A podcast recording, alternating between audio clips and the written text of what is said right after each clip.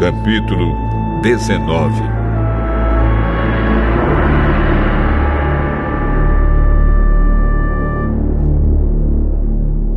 Então, em resposta, Jó disse: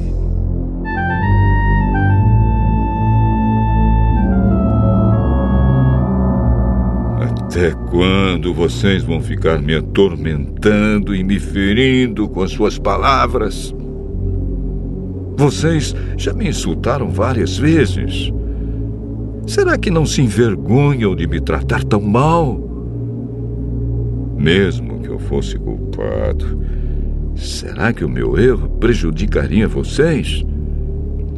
Vocês pensam que são melhores do que eu e acham que a minha desgraça prova que sou culpado. Pois fiquem sabendo que Deus foi injusto comigo.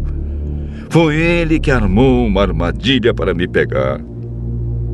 Eu protesto contra sua violência, mas ninguém me ouve.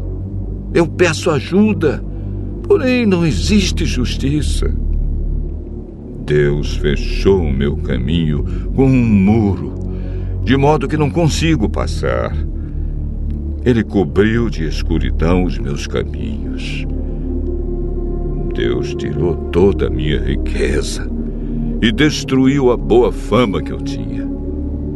Ele me atacou por todos os lados até acabar comigo e arrancou pelas raízes a minha esperança. A sua ira contra mim queimou o fogo. Ele me tratou como se eu fosse um inimigo.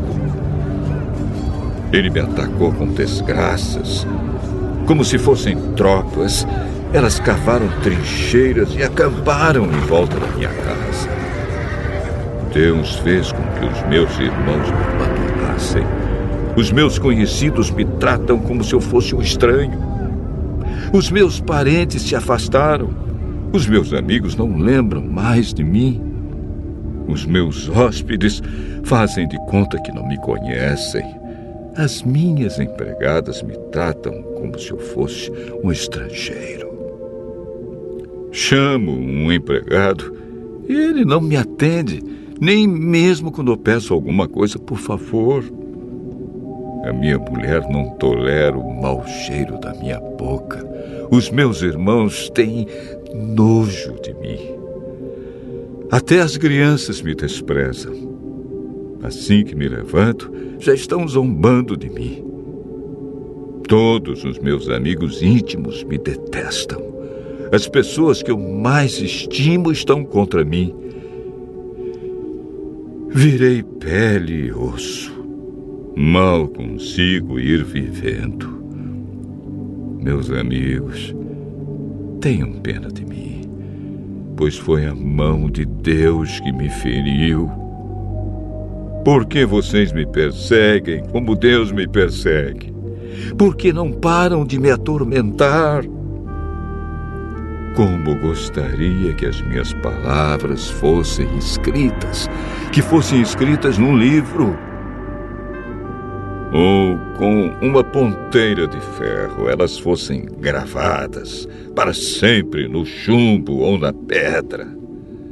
Pois eu sei que o meu defensor vive. No fim, ele virá me defender aqui na terra. Mesmo que a minha pele seja toda comida pela doença, ainda neste corpo eu verei a Deus. Eu o verei com os meus olhos os meus olhos o verão, e ele não será um estranho para mim. E desejo tanto que isso aconteça. Vocês dizem, como foi que nós o atormentamos? A causa desta desgraça está nele mesmo. Mas tenham medo da espada. A espada com que Deus castiga a maldade. Fiquem sabendo que há alguém que nos julga.